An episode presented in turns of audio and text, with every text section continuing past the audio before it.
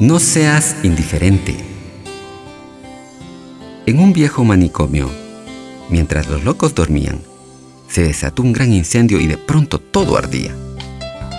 El fuego saltaba en las vigas del caserón de madera y empezaba a oírse gritos de transeúntes de afuera.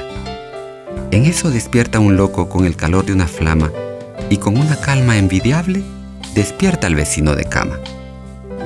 ¿A que no adivinas la nueva y por qué te estoy hablando? Pero todo el manicomio ahorita se está quemando. Responde el otro llorando y sonándose los mocos. Qué triste lo que me cuentas, se van a quemar los locos. Así como un espectador se sienta a ver una película o una obra de teatro, muchas veces nosotros queremos sentarnos a ver cómo transcurre la vida. Leemos que la violencia va en aumento, pero ¿Qué importa? Eso le sucede a otros. Llega a nuestros oídos que existe una gran pobreza, pero ¿qué importa si eso sucede a otros?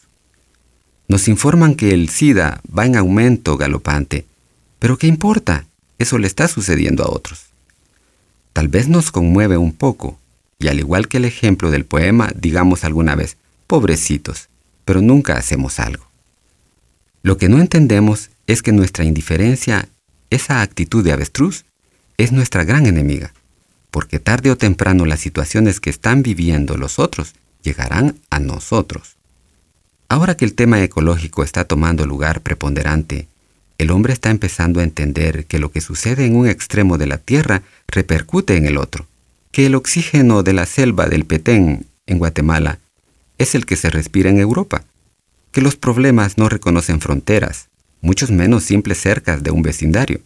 Debemos entender que es mucho mejor enfrentar al enemigo de la droga, la pobreza, la enfermedad, etc., en la casa del vecino que en nuestra propia casa, pero que tarde o temprano tendremos que enfrentarlo.